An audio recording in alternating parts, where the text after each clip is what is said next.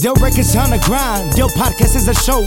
Puro pa delante, man, turn up your radio. It's the hottest talk show, the latest news on the throne. Diversity and talents as they take the microphone. Yeah, you already know. It's Puro pa delante with another episode. Rui Molina, Ángel del Villar. Bueno, ahora estamos bien acompañados por uno de mis favoritos. Él es Carlos Sadia. ¿Cómo estás? ¡Ea! Bienvenido, bienvenido, bro. Gracias. Un gusto. La verdad contento de estar con ustedes y de visitar este tremendo lugar que tienen. No, muchas gracias. Oye, qué rico tenerte por acá. Siempre te vemos conduciendo.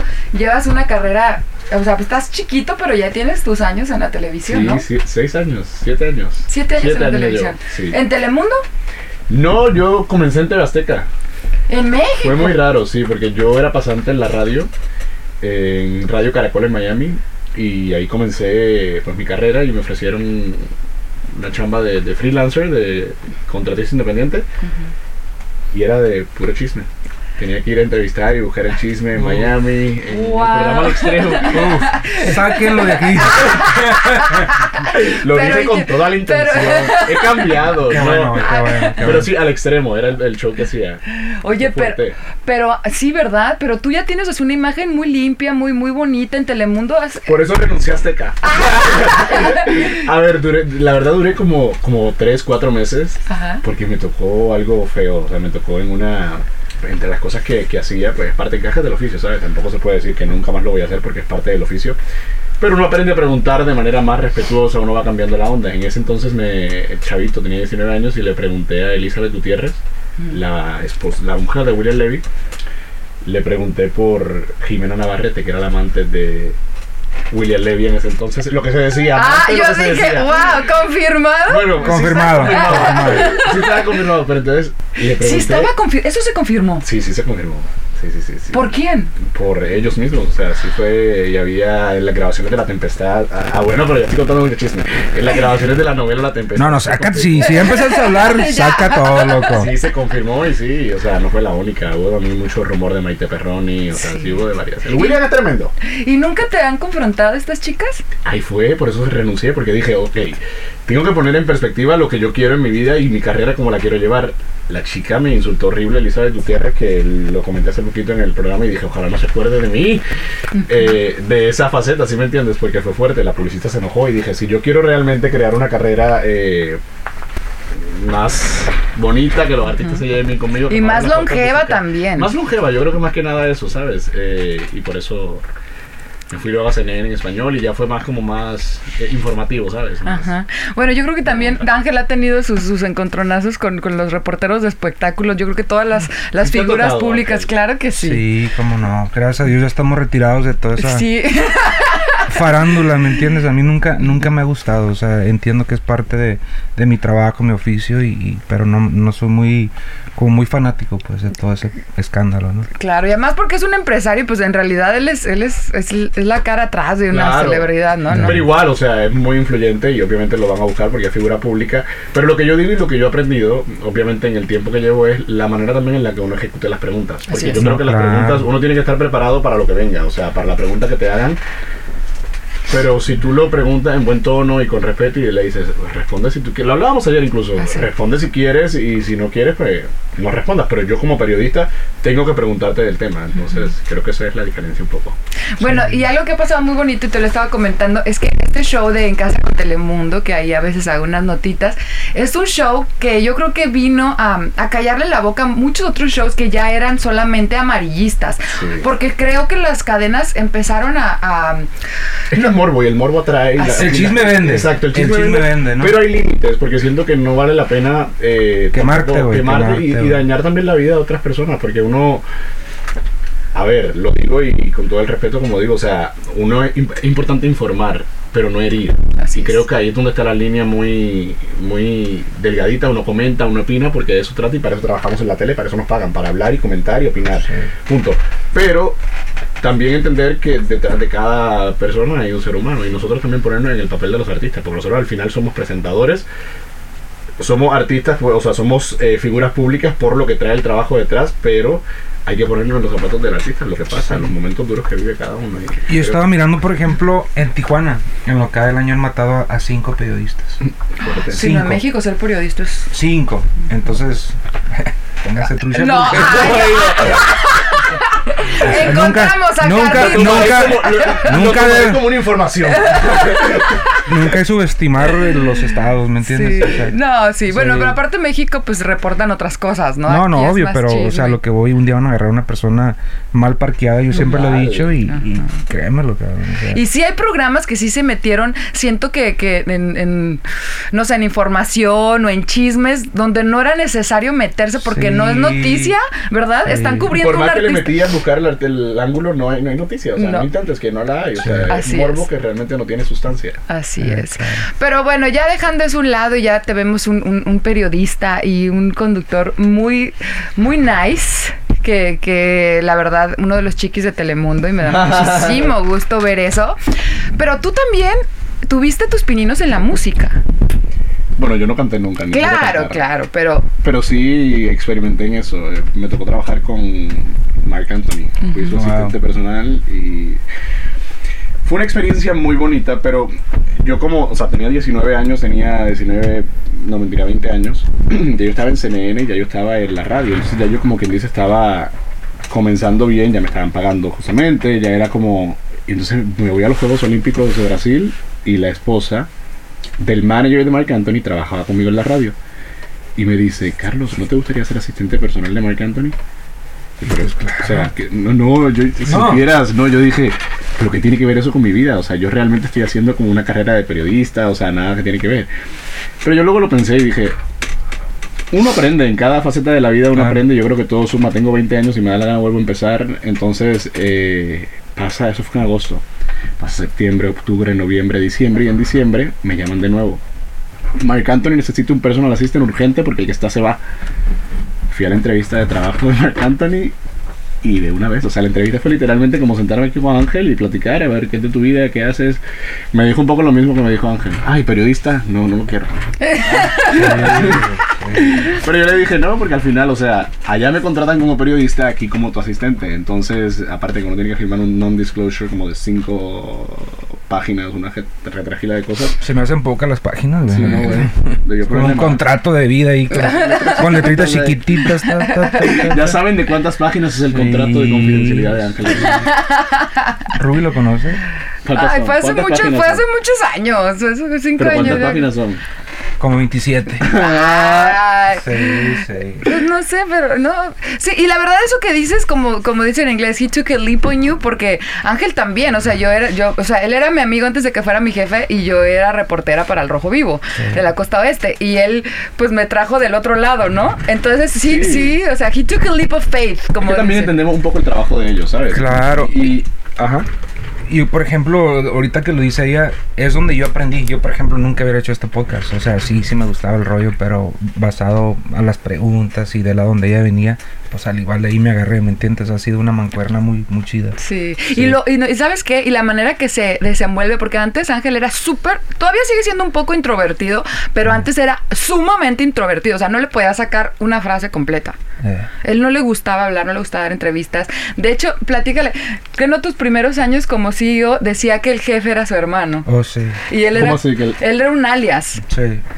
O sea, que él no se hacía pasar por el jefe de la empresa. No, No. ah, ah. entonces él iba a lugares y no sabían que él era el jefe, o sea, pensaban que era uno en el entourage del artista. ¿Y Por- cómo cambiaste eso?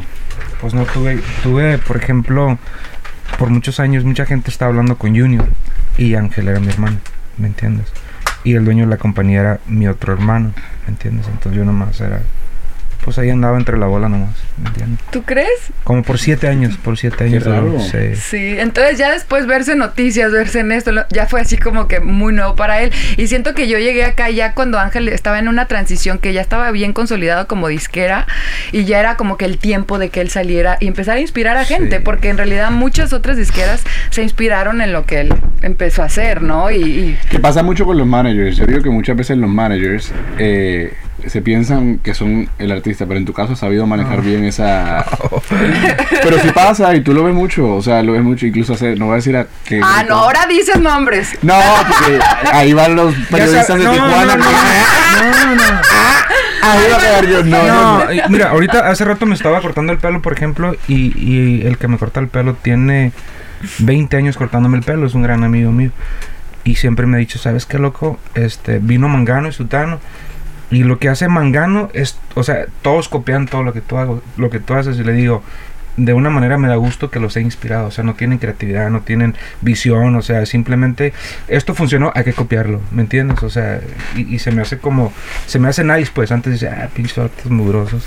Y ahorita digo, está chido, pues, de que la gente de una u otra manera los ha inspirado. Claro, motivado, ¿me entiendes? eso es lo más lindo, pero lo que yo digo es que, por ejemplo, el artista es el artista y el manager es el manager. Y, y- y hay veces que el manager se cree el artista y en tu caso la ha sabido, es lo que digo, la ha sabido manejar muy bien, pero yo iba, no voy a decir, como te dije, el nombre del concierto, pero sí fui como que le dedicaron tres canciones ahí en la Oh, sí. tarima. Y fue como un poco raro, no sé, Sí, lo, lo- sí, lo- lo sí. encuentro un poco incómodo, ¿sabes? Sí, porque sí, ahí es cuando pierden un poco la- el respeto, y yo siento más que nada del público, no del artista, porque el artista lo va a seguir respetando porque es su manager, la mente maestra, que al final del día es importante. Pero manejar esa, esa, Esa línea. Esa línea es como complicadito, ¿no? Es importante. Y algo, mira, te voy a dar algo como referencia que yo lo estaba pensando, de hecho, esta semana. Eh, ¿Tú cuándo habías escuchado que en unas canciones dijeran el nombre de la disquera? Lo dicen en el reggaetón, sí que lo di- o sea, pero Ajá. mm, Pero en el regional. no nunca. ¿Verdad que no? No, y ahorita todo el mundo dice el nombre de la disquera. o sea, no, ha sabido crear un branding. Sí, eso ¿no? sí. Pero es la disquera, ¿sí, verdad? Sí, no, en el reggaetón lo escuchaba que si Looney Tunes, que si, o sea, tenían como su, pero en el regional era más, más pura música, o sea, que Pura no tenían el, el- sí. el agradecimiento. Ajá. Pero sí, eso está chévere, yo creo que eso es importante hacerlo, o sea, eso, eso está bien. Ajá. Lo que digo es no tomar el protagonismo sobre el artista. Claro, no, no. sí, sabes. no, no. Sí, que yo creo que eso es lo, lo, lo clave y lo que... Yo entre menos sepan de mí mejor, créanlo, a mí no me interesa. Me interesa que el brand del podcast. ¡Claro! Ya caminaste por todo el edificio, ¿verdad? No, le falta. Enorme, Dios, me faltan todavía recovecos. De él, de él, de él, de él, o sea, branding es bien importante. Totalmente. Y todos se tienen que tatuar el logo. Todos. ¿De verdad? También ya lo tiene, ya. Yo, yo lo tengo. ¿Y Sí. qué parte lo En tienes? una pompi. Eh. Muéstrale. muéstrale. Es que el público tiene una curiosidad tan grande. Oye, pero bueno, hablando un poquito de música, porque algo que me gusta mucho de Carlos Ángel es que se empapa de. Pues eres puertorriqueño, Sí. pero te empapas o cuando vas a hablar del regional, del regional y sabes desde pronunciar los nombres, desde saber de dónde vienen. A lo mejor eso también tienes tus bases en dónde empezaste tu carrera, ¿no? Que fue La radio, yo creo que la radio para mí fue todo. O sea, eh, yo trabajaba en una radio colombiana, eh, se llamaba W, se llama eh, W Radio, tiene 4 millones de oyentes diario en Colombia y el periodista es Julio Sánchez Cristo, que en Colombia es enorme, o sea, es lo más grande del mundo. Entonces, yo empecé ahí a los 18, 19 años y yo empecé como su pupilo, por decirlo así. O sea, mi prueba al aire para entrar a la radio fue literalmente una entrevista con este hombre que in- inventaba los antivirus, ¿cómo se llama? Este, McAfee, que se murió hace poco. El McAfee, ¿te acuerdas de McAfee? Que uno prendía la computadora y salía Sí, el sí. antivirus, John McAfee. Oh. Esa fue mi primera entrevista y mi eh, prueba para que me contrataran en esa compañía era traducir. O sea, él hablaba en inglés y yo traducía. El señor McAfee dice esto, esto y lo otro. pa, pa, pa. Entonces, eso a mí me fue sembrando cierta... El periodismo colombiano para mí es de los mejores. O sea, te lo digo. Y, y en eso aprendí yo a informarme y así no sé algo decir... No lo sé. Claro. Era al aire, me, me pasmó dos meses. Me decía, Carlos, vamos contigo hasta Miami. eh, tal cosa. Y yo empezaba a inventar. Me acuerdo que fue para los Oscar una vez. Me dijo, eh, ganó un latino. Y yo no sabía quién coño era el latino que había ganado. Y yo buscando, buscando. Y le dije, o sea, le dije un nombre. O sea, Que no como- era. Y no, yo seguía como redondeando. Sí, es Julio. Me dijo, ok, gracias. No, no tuve nunca la respuesta. Y él me dice, la próxima vez me envió un email. Que tú no sepas algo, di no sé.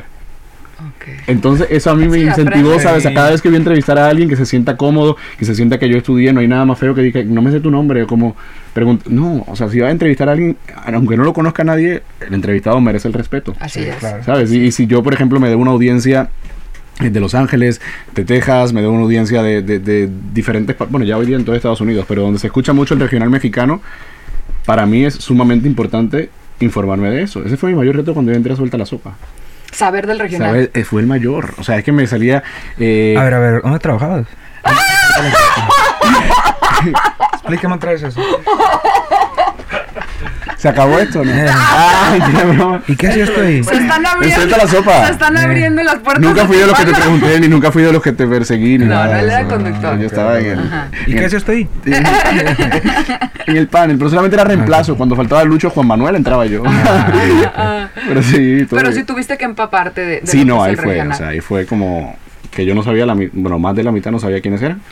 Y hoy por hoy sí quiénes son. Sí, Y ahorita, ¿cómo ves esta fusión? Porque lo estábamos platicando. Muy esta- fuerte. ¿Sí? sí. Uy, muy fuerte. O sea, es que yo te digo, mi hermano, obviamente puertorriqueño, eh, tú lo pones y él escucha corridos tumbados. O sea, mi hermano puertorriqueño. Tú vas a Puerto Rico y se escucha ya el regional mexicano. Se Sí. escucha lo que es el...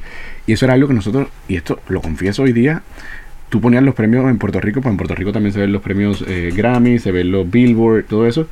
Y la hora en la que cantaba el regional mexicano era la hora de ir al baño o de buscar comida. Nadie le gustaba ver el regional mexicano. O sea, era así, a ese nivel. Y hoy por hoy es todo lo contrario. sí. O sea, ya hoy por hoy se sabe quiénes son los exponentes del regional. Ha cambiado mucho. Ahora, tú que estás del otro lado y te lo queremos preguntar, ¿crees que se le está dando el suficiente espacio por la importancia que tiene el regional mexicano en cada premio? ¿En cada premios? ¿En cada ceremonia? Creo que se están adaptando y tiene que subir más porque ya obviamente las listas no mienten. Las listas sí dicen que sí, que merecen más presencia. Y creo que se le está dando, pero yo no puedo meterme en problemas ni nada. yo sí siento que sí, que se le está dando. Ok. Ok, nos gustaría ver nuestra presencia un A poco. ver, ahora les pregunto a ustedes. Cambiamos los papeles. ¿Se le está dando la suficiente importancia No. a los premios? No. No. A ver, ¿por Creo qué? que en los últimos, bueno, los últimos... eh, Yo digo el que los, año sí, el más, último año sí, pero vamos a ser honestos, o sea, el regional está en su mejor momento. Sí, sí lo está. sí, En su mejor momento Sí. y, y creo que apenas nos están dando un poco de... un poquito más. un poquito más, la verdad. Pero sí, sí siento que sí, sí podríamos estar más presentes, porque antes, Sí. por Pero ejemplo, presentes en qué aspecto? Por Porque, por ejemplo- ejemplo, yo sí veo premiaciones, hay categorías. Te eh, lo voy a poner ver, bien, bien, bien fácil. O sea, yo que estoy de este otro lado. Eh, se van a llevar los premios Pitito Pérez. Ok, ¿cuántos espacios hay para el regional? ¿Dos máximo o tres ahori- ahorita que ya estamos bien? ¿Dices espacios de performances? De performances. Te estoy hablando de 20 performances. Son Sí, tres. es. Entonces estamos peleándonos todas las PRs del mundo, que todas las disqueras del regional, un chorro independiente, por esos tres espacios, cuando no debería de ser así, porque yo siento que cada quien trae a una, un exponente importante. Y que es muy fuerte. En la costa oeste, o sea, en la costa este, obviamente predomina un poco más el reggaetón, predomina más el tropical, pero acá tú lo que escuchas es regional, o sea, Puro regional. hay que ser sinceros. o sea, Ujú. el- el- los cristales abajo, los vidrios del coche y se escucha regional, o sea, Así it es. is what it is. ¿Te gusta el regional? Me gusta. Sí te he visto en unos conciertos de regional. Sí, y me he dado una... No, es que, es que la verdad, te soy sincero, de 20 canciones me sé una o dos de un concierto. ¿Cuál es? Pero me- ¿De qué grupo? A Ay, ver. no. Firme me gusta. Ah, ok. Ajá. Eh, Eslabón, que son tuyos. Y no Claro. porque esté aquí, se lo he dicho a los chavitos, siempre me, me gusta su energía. Eh, Nodal. Ajá. Pero ¿y para qué me preguntas? Pero sí. Eh, déjame ver qué más. Esos son de los que me sé canciones, sinceramente. Pero esos que son los que están ahorita sí. Sí, claro. este, en un buen momento. Pero, ay, no, pues qué gusto que nos visites. Por favor, eh, platícanos un poquito más sobre ti o algo que la gente. Te vemos del otro lado, pero quisiéramos saber algo que tú no comentas usualmente. Mm, ¿Quién es Carlos? Carlos. Ay, me pusiste nervioso, Ruth. no, Carlos es un tipo cool, ¿sabes? Le gusta conversar, le gusta eh, tomarse sus traguitos. Eh, ¿Qué más? ¿Tú qué me conoces? De algo así que la gente no, No, yo quiero saber quién, tú, quién crees que es Carlos Pues ya te dije. ¿Mm? y a dónde quiere llegar. Uy, la verdad me gustaría en un momento de mi vida hacer televisión en México. Una de las cosas que quisiera hacer así sea por un año. Eh, y siento que nos falta representación a nosotros eh, latina en canales americanos. Pero latina digo latinos como yo, que no nacieron aquí. Eh, a ver cómo te lo pongo, ¿sabes? Que el inglés realmente sea su segundo idioma, ¿sabes? Eh, que... Como nosotros tres. Exactamente, porque siento que, ajá, a- eh, soy súper bien representado por los latinos que están en, en- en las cadenas americanas, pero muchas veces y muchas personas le temen a su acento. Por ejemplo, mi mamá es una señora que puede hablar inglés, tiene el potencial del mundo, pero le da vergüenza por su acento. Entonces, siento que falta gente en la televisión como Sofía Vergara. Como lo que hace Sofía Vergara, que no se avergüenza de su idioma. Sí, que no se avergüenza, pero sabes que tiene el acento así como es. Y yo creo que yo en high school sufrí mucho. Yo me gradué de aquí, yo hablo un inglés perfecto, pero tengo acento. Claro. Y me causaba complejo tener acento, y eso no debe ser así. Es nuestro acento, es nuestra belleza. Entonces, siento que eso es lo que falta un poco para que los latinos realmente terminemos de take over the states.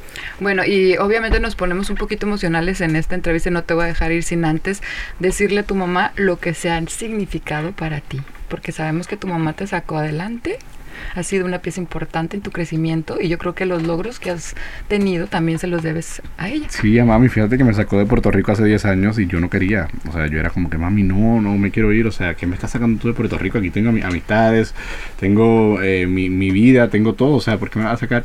Me sacó y le digo hoy por hoy gracias, mami. O sea, yo no sería ni una cuarta parte de lo que soy como profesional, como soy que ella soltera, se vino para acá y dijo, ¿sabes qué? Vámonos a los Estados Unidos, eh, echarle ganas, nos dejaba el coche, me acuerdo. Y, ve- y veníamos de mucho dinero en Puerto Rico. Veníamos de tener dinero en Puerto Rico, pero ella se separó de mi padrastro y lo dejó todo. dijo, no, nos vamos a, a- a los Estados Unidos y punto. Y sí, la verdad le agradezco mucho por todo, porque gracias a ella estoy aquí. Amén. Ay, qué bonito.